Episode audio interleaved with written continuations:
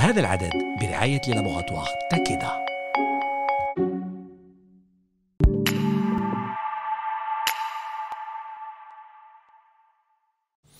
Salam, nous nous intéressons une nouvelle fois à la maladie de Fabry. Pour résumer brièvement, il s'agit d'une affection héréditaire expliquée par l'absence d'une enzyme dont le rôle est de dégrader certains types de lipides. L'accumulation de ces derniers dans les cellules de différents organes du corps pose problème. باختصار حالة موروثة تفسر بغياب أنزيم يتمثل دوره في تحضيم أنواع معينة من الدهون. تراكم هذه الدهون في خلايا أعضاء الجسم المختلفة يمثل مشكل في مرض فبري اليوم نركزوا على الجانب العصبي مع ضيفنا C'est une maladie progressive multisystémique héréditaire caractérisée par plusieurs symptômes. On peut citer les symptômes neurologiques, les symptômes dermatologiques, rénaux, cardiovasculaires et cérébrovasculaires. Accent aujourd'hui justement sur le volet neurologique avec notre invité dans Hadi Healthy.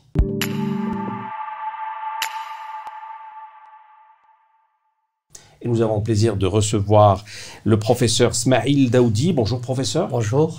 Vous êtes chef de service neurologie à l'hôpital de Tizi Ouzou. Merci d'avoir accepté notre invitation. Moi. Petite définition pour commencer. Donc euh, tout d'abord, merci pour l'invitation et le sujet choisi est très intéressant puisque euh, pour la définition, il y a deux termes très importants à retenir. Donc c'est une maladie métabolique, donc c'est une maladie du métabolisme, on le verra tout à l'heure des sphingolipides, mais également une maladie héréditaire. Donc, comme vous l'avez si, bien dit. Donc, le fait que ça soit une maladie métabolique, mais surtout héréditaire, avec un mode de transmission assez spécial, puisque c'est une maladie liée au, chromosome, euh, euh, à l'X plutôt, il est capital d'en parler dans, dans, un pays comme le nôtre, puisque ce genre de maladie euh, qui a cette spécificité héréditaire se voit et lié à un phénomène euh, qu'on voit fort heureusement de moins en moins dans notre pays, qui est la consanguinité. Mhm. Donc euh, je reviendrai peut-être plus tard par rapport à, cette, à, à, ces chiffres, puisque vous savez que la consanguinité en Algérie est quand même assez présente. On pense qu'il y a un couple sur quatre, voire sur cinq, quand on prend toute l'Algérie où il y a de la consanguinité, donc qui pourrait augmenter le risque de, de, de, Alors la consanguinité, نقدروا نعرفوها ولاد العمو ولاد العمو ولاد الخوال voilà. Donc c'est les, les, mariages dans la même famille, la voire dans le même village où il y a des liens euh, familiaux. Donc ça augmenterait ce risque puisqu'il y a des régions en Algérie où, ce, où, cette consanguinité est très importante, avoisinant les 65 à 70%. Donc ça c'est le premier point. Le deuxième point, donc le qui m'a donc grosso modo c'est une, une syngolipidose ou bien c'est une maladie lysosomiale. Quand on, dit maladie lysosomiale, c'est-à-dire qu'il y a deux principes dans les maladies lysosomiales ou de surcharge il y a un déficit en une enzyme donc il y a une enzyme qui est déficitaire هاد l'hydrolase acide هي اللي تكسر la chaîne هذه تاع تاع الدهون كما قلت donc elle, elle dégrade cette cette cette cette ce, ce substrat et le fait qu'il y ait cette maladie le, la protéine ou le gène qui code pour la création ou la synthèse plutôt de cette enzyme qui dégrade euh, ces, sphingolipides est, est, absente ou en manque elle est soit en manque total ou en manque partiel.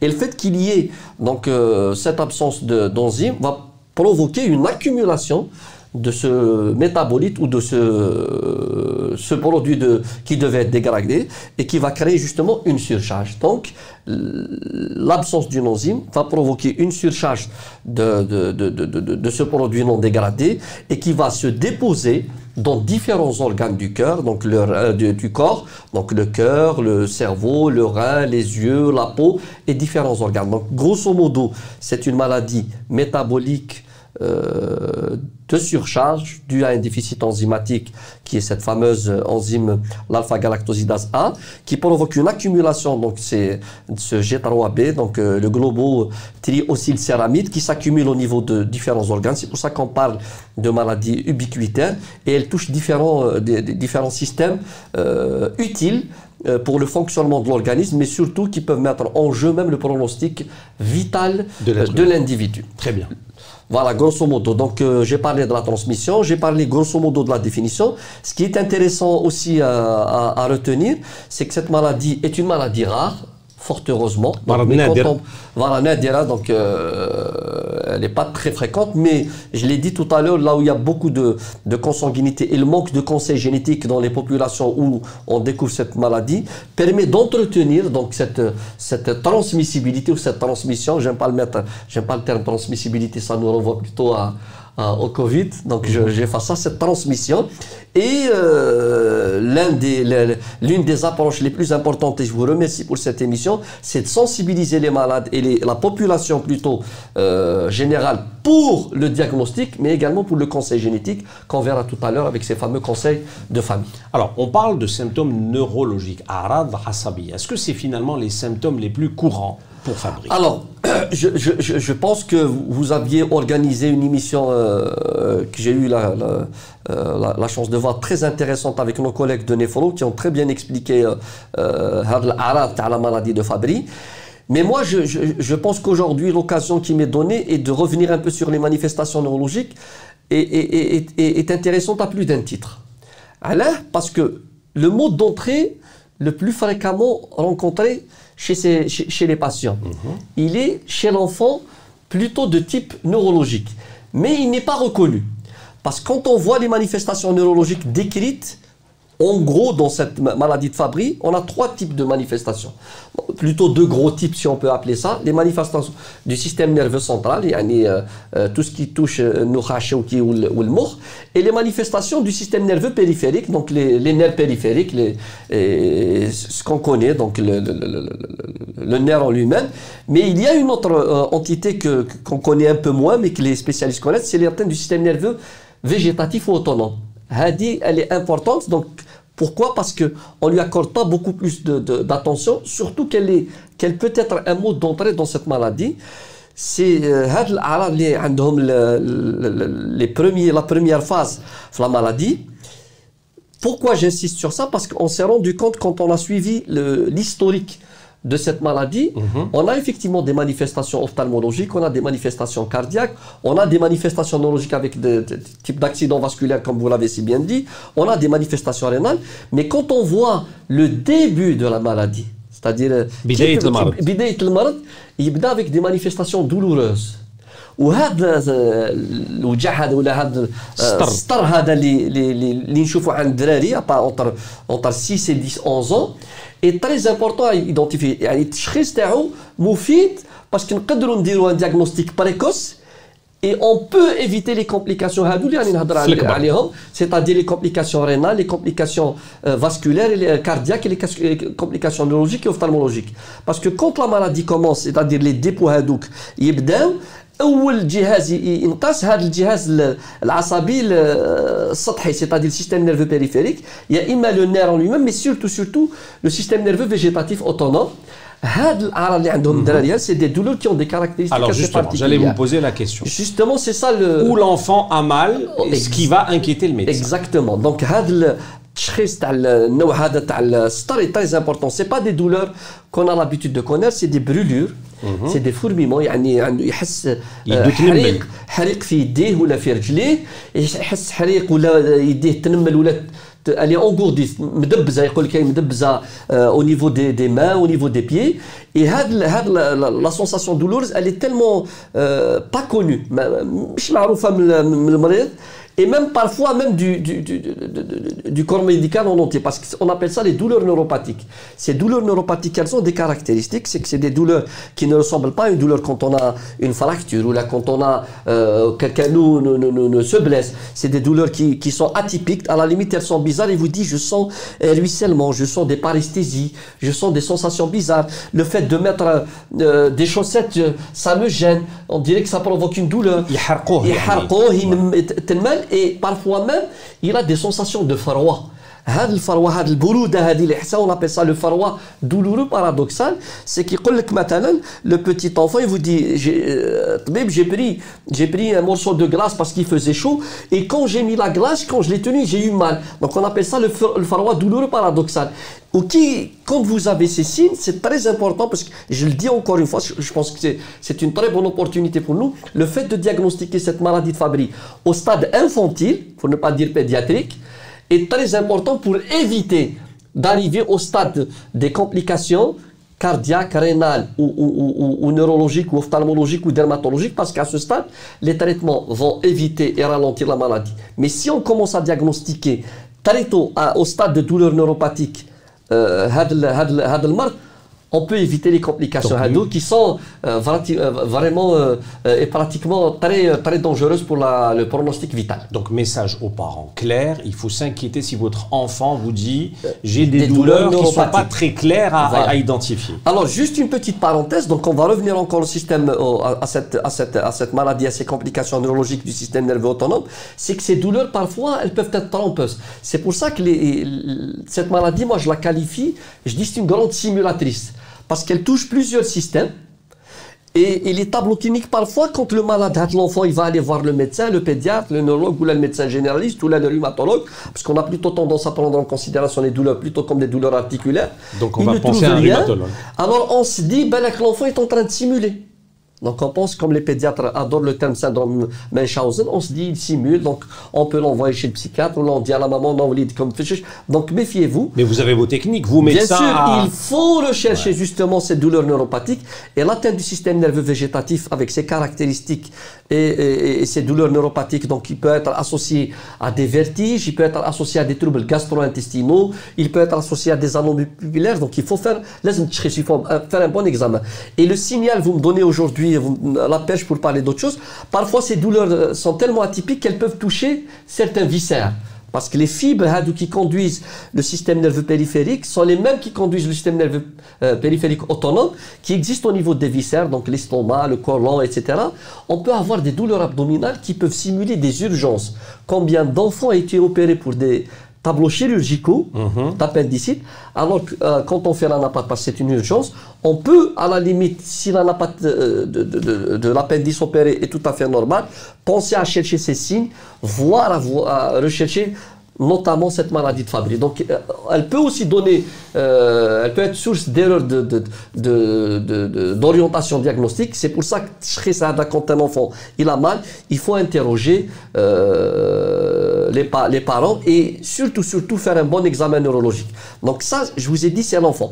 Après les deuxièmes, la deuxième partie d'évolution de la maladie, vous avez l'apparition de, cette, de, nouveaux symptômes, donc en dehors des symptômes ophtalmologiques, cardiaques et, les symptômes neurologiques, on a le maître symptôme, c'est l'accident vasculaire cérébral, qui est une fatalité euh, chez un sujet jeune. Donc vous imaginez quelqu'un qui a 30, 40 ou 50 ans qui fait un accident vasculaire cérébral, et on dit grosso modo tout accident vasculaire cérébral qui n'a pas de cause connue, on appelle ça cryptogénique, mhm. doit justifier la recherche d'une maladie de Fabry. Parce que c'est une maladie qui a un tropisme عندها حساسيه باش toucher les vaisseaux sanguins et notamment les vaisseaux du cerveau donc en plus des vaisseaux cardiaques du cœur il y a les vaisseaux du cerveau notamment les régions postérieures on dit qu'il y a une, une prédilection pour le tronc vertébro-basilaire c'est-à-dire la vascularisation postérieure parce que le cerveau il a deux vascularisations il a une vascularisation antérieure هذه تاع les carotides et une vascularisation postérieure تاع le tronc vertébro-basilaire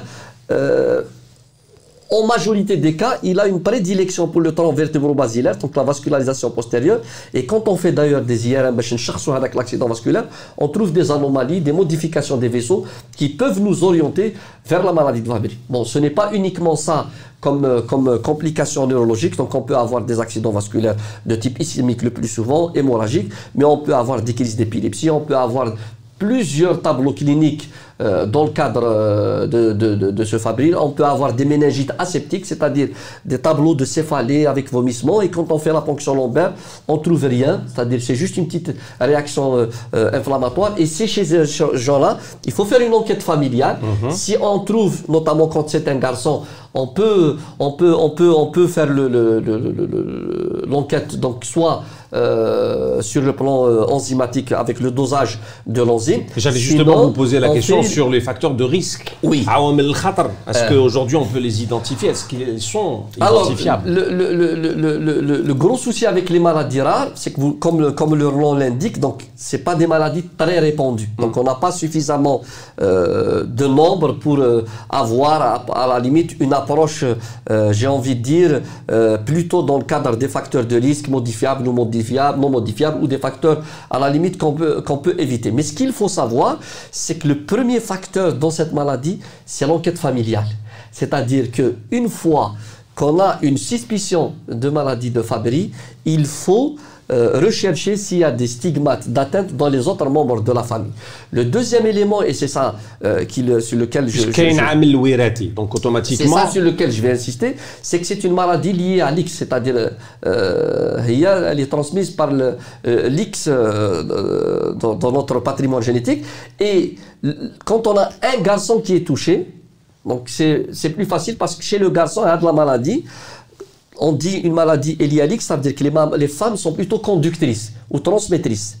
Donc elles ne sont pas très symptomatiques. D'ailleurs, les filles ou les femmes qui ont le gène de cette maladie, ou même quand elles ont mm. elles ne sont pas très symptomatiques. À la différence du garçon, puisque le garçon il a XY, donc la femme elle a XX, quand il a le gène euh, qui code pour le, pour le pour, qui est muté, donc vous avez Arab qui apparaît non seulement plus tôt par rapport à la femme, mais ils sont beaucoup plus sévères.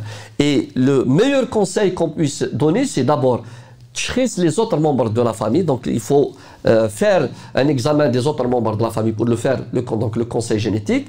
Il faut euh, insister que chez les femmes, même si elles sont asymptomatiques ou elles n'ont pas de déficit enzymatique, quand on a une suspicion, il faut faire le test génétique. Donc, لازم الوراثي parce que grosso modo, la femme qui a les, les, les deux X, on, a toujours un X où il y a une, une activation des, des, des, des allertes qui est physiologique. Il y a un risque. Et, et chez le patient qui a une, une maladie type, type maladie de Fabry, on peut avoir cette euh, inactivation euh, des allèles chez le X muté qui porte. Donc on peut ne pas trouver le déficit dans le, dans le dosage enzymatique. C'est pour ça qu'il faut aller faire l'étude génétique. C'est pour faire la différence entre l'homme et, le garçon. le troisième élément, chez les femmes qui ont des, euh, des, cette mutation ou cette maladie dans la famille, on peut faire aussi un diagnostic prénatal. Ça, c'est très important. C'est pour ça que je vous ai dit, le conseil génétique et le conseil familial est très important. On peut faire le, le dosage prénatal pour voir, surtout si c'est un garçon, est-ce qu'il va avoir la mutation ou pas Parlez-nous, professeur Daoudi, des nouveautés thérapeutiques.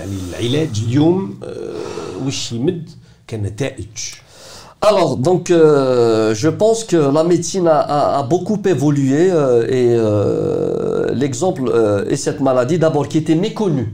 Méconnue, je peux vous dire que depuis 25 ans ou 20 ans, on ne connaissait pas énormément cette maladie. Et le fait d'avoir identifié cette, cette euh, anomalie génétique qui code pour justement la synthèse d'une enzyme a ouvert la porte à, rechercher euh, donc euh, cette, cette, cette, déficience enzymatique sur le plan de la, de la synthèse et, de la production. Et au jour d'aujourd'hui, donc nous savons que cette enzyme déficiente ou cette enzyme déficitaire, on peut la compenser et on peut à la limite la, produire et la, donner aux patients. Aujourd'hui, donc, euh, puisqu'on sait que cette maladie est due à un déficit total ou partiel en, alpha-galactosidase A, il y a, il y a une, une, une, possibilité de donner cette enzyme en substitutif chez les patients qui présentent une maladie de Fabry. Alors, plus tôt elle est donnée, mieux elle évite donc, les, complications. Euh, les complications et les, et les maladies, parce que je l'ai dit tout à l'heure, il faut juste savoir qu'on dit que 1% euh, des accidents vasculaires cérébro-ischémiques non euh, cryptogéniques sont dus à une maladie de Fabry.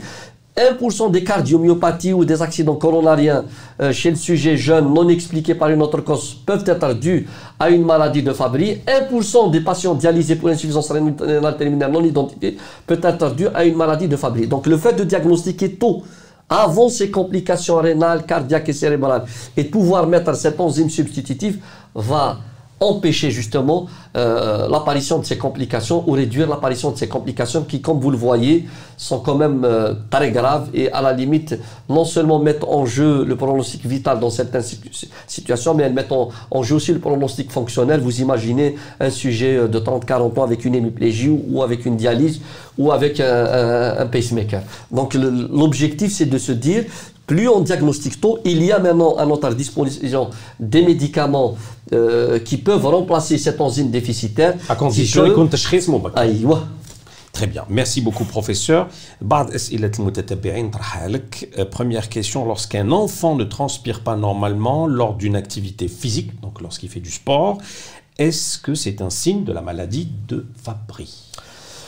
Très bien. Donc, euh, il faut juste expliquer pourquoi je. je Réponse courte, si vous permettez. Alors, on appelle ça l'anhydrose, le fait de ne pas transpirer. Il faut juste savoir qu'au niveau de la peau, donc on a euh, l'épiderme, on a une, une, une, couche qui est, qui, est, qui est constituée de fibres nerveuses, on a une couche vasculaire avec des parois vasculaires ou endothéliales, et on a cette, ces glandes, ces fameuses glandes sudoripares qui suent.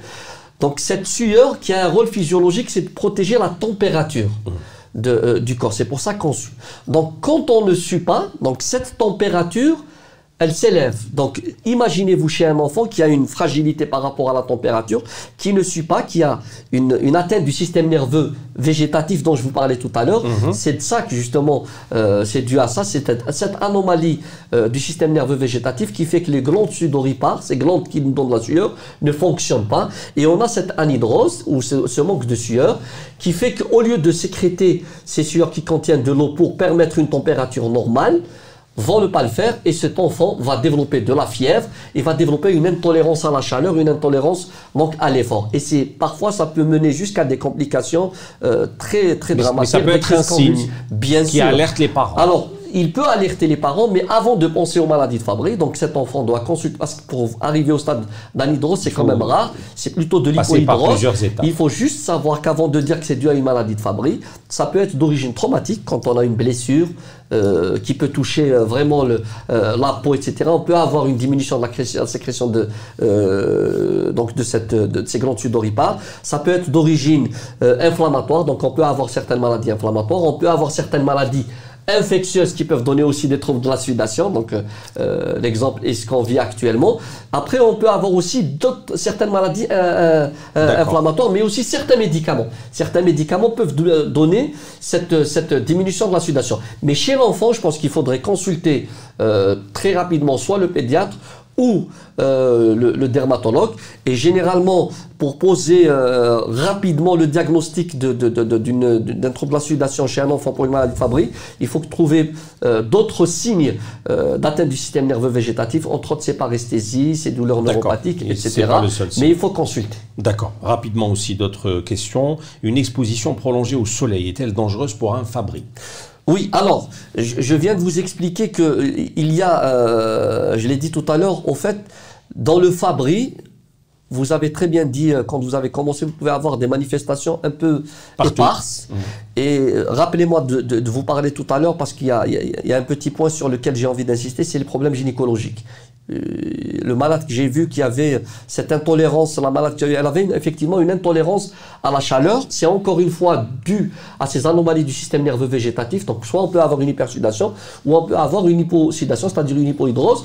Et le fait d'avoir cette hypohydrose, quand on fait de plus on fait de l'effort, plus on, on sue pour garder une température normale. Mmh. Donc, ces malades qui ont une anomalie de sudation sur le maladie de Fabry, le fait de faire des efforts et d'augmenter la température corporelle va aggraver l'hyposudation, il va aggraver les douleurs, il va aggraver la fatigue, il va euh, être un, facteur, un trigger d'aggravation de la maladie. L'aspect gynécologique, vous pouvez en parler? L'aspect gynécologique, c'est juste un petit, euh, un petit, euh, une petite observation que j'ai faite sur les trois familles qu'on a diagnostiquées. Donc on a eu quand même deux femmes qui avaient donc cette, fameuse intolérance euh, à la sueur ou, à la chaleur avec des anomalies radiologiques, donc à l'IRM.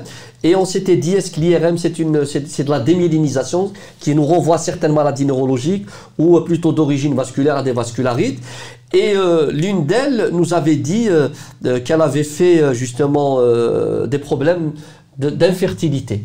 Donc, elle n'arrivait pas à faire avoir d'enfants. Après un seul enfant, elle avait eu des problèmes. Elle avait fait des, des avortements et l'autre avait cette notion d'hypofertilité.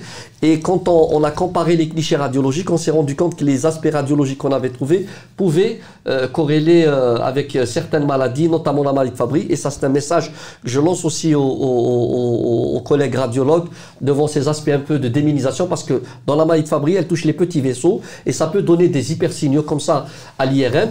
Et euh, cette, j'ai fait une petite revue de la littérature, c'est décrit, c'est rarement décrit, mais c'est décrit cette histoire d'hypofertilité ça peut donner même chez l'homme des tableaux d'azospermie, c'est-à-dire également de, troubles à la,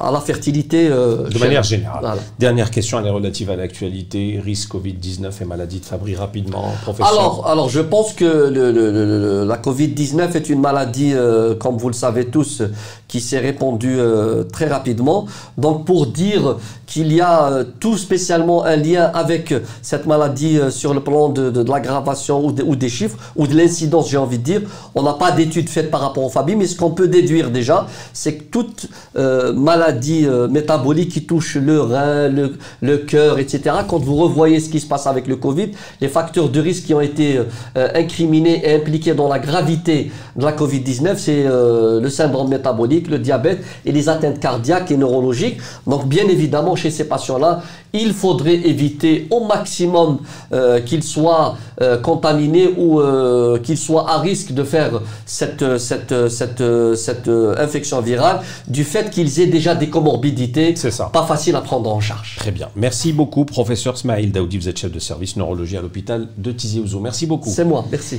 Merci à vous de nous avoir euh, suivis. Restez-nous fidèles et on ne cessera jamais assez de le répéter. Soyez vigilants en ce moment, toujours avec cette pandémie. À très vite. Salam.